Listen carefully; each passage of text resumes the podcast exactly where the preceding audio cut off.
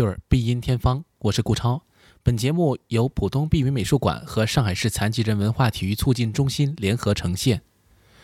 不知道大家是不是有这个印象，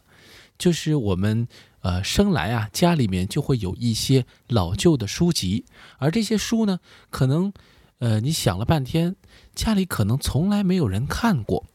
但是呢，它可能曾经是在国内畅销一时的一些著作。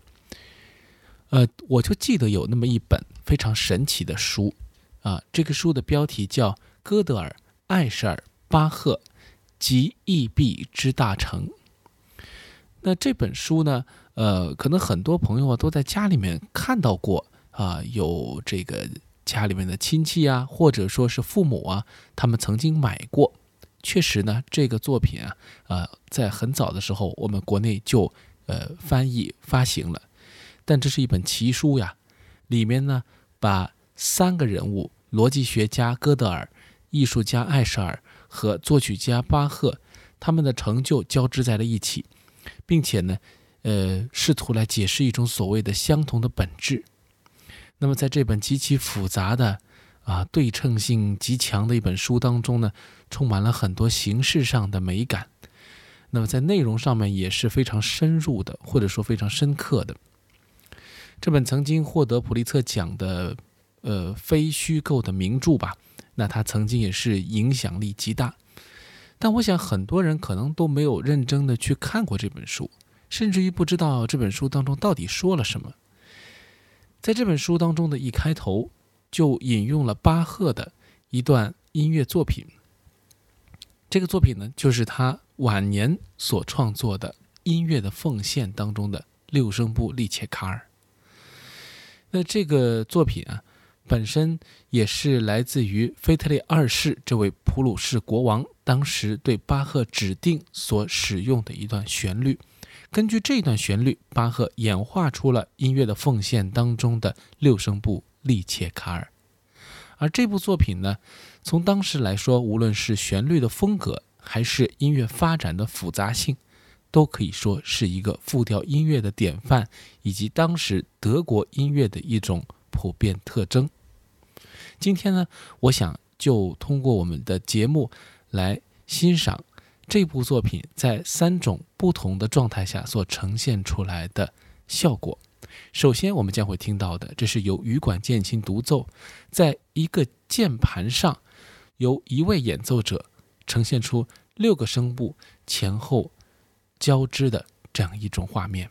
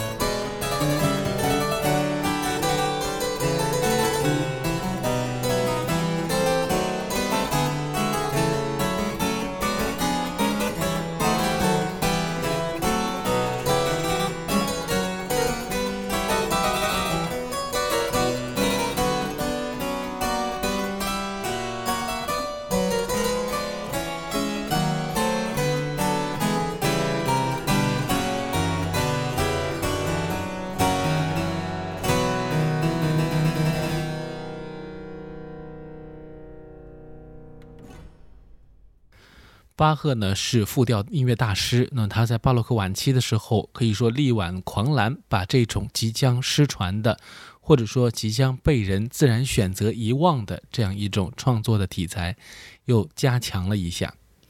在他的作品当中啊，我们可以听到不同的声部的表现形式，不仅仅依靠演奏者的这种表现力或者他们的技术，也靠着。作曲家本人巧妙的构思，能够让人们在每一个声部进入、淡出的这个过程当中，感受到它们的存在。在这个作品当中呢，呃，我们也可以用不同的乐器来替代每一个声部，让这些声部的出现、消失，每个声部的存续能够更加的清晰。那我们现在很多的普通的听众或许也会比较能够接受这种，呃，重奏的方式来呈现出不同的声部。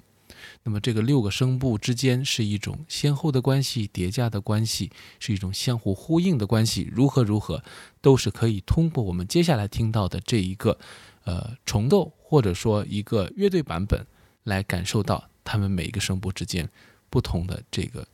肢体。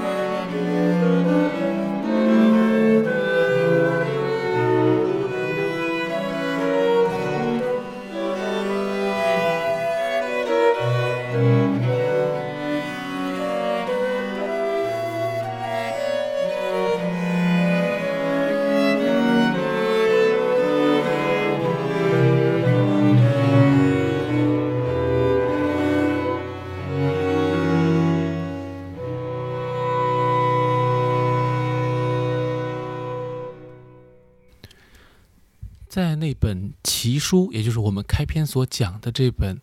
哥德尔艾舍尔巴赫》这本书当中呢，呃，作者可能是希望通过某一种理想上的通融，将智性和乐思和艺术融合起来，那么让人们，呃，或者说整个人类在过去多少年内集中的最精华的智慧啊，能够彼此的交融，打破次元壁。打破各种各样的行业之间的壁垒，形成一种呃集大成的感觉。当然，这是一种理想状态，这也是一种呃文学思维上的一种乐趣。我们不一定把它看成是一部真正能够在啊最高峰来俯察人类的智慧的这样一种形式。在巴赫的音乐当中啊，也始终有一种超越。你可以用独奏来涵盖六种乐器发出的声音，你也可以用乐队来展现出你想象不到的更丰富的效果。二十世纪初期的时候，维也纳出现了新的一个乐派，他们用非常具有前瞻性的、前卫的声音理念，来重塑，呃，传承至巴洛克以来的各种各样的音乐智慧和风格。所以，他们不在于集大成，而在于去打破和创新。在勋伯格的领导之下呢，产生了一系列的音乐实验。他的弟子韦伯恩也继承了这一点，并且在乐队写作手法上面继承了一种新的序列主义的创作风格。这部巴赫的六声部利切卡尔，在韦伯恩的改编之下，又呈现出了一种新的状态。我们在今天最后听到的这首曲子当中，可以感受到一个很大的特征，就是所谓的声部不再以巴赫所规定的句子和句子之间的关系来作为呃唯一的一种衡量的标准，而是把音和音之间全部拆开，在不同的时间段内，我们可以听到不同的乐句、不同的音乐元素，甚至于是某一些个别的音符。以乐器的色彩作为排列，产生出了一种全新的聆听的体验。这种聆听体验，我想也把所有的一切之前所使用的多声部的创作手法和理念进行了一定程度的推翻。当然，我们也可以把它看成是一个非常具有娱乐效果或者说视听效果的一部作品来欣赏。但是，站在不同的时代、不同的角度。我们对于同一个事物的观察、研究、挖掘和分析，都可以是完全不同的，并不存在说某一个至高的智慧它是无可超越的。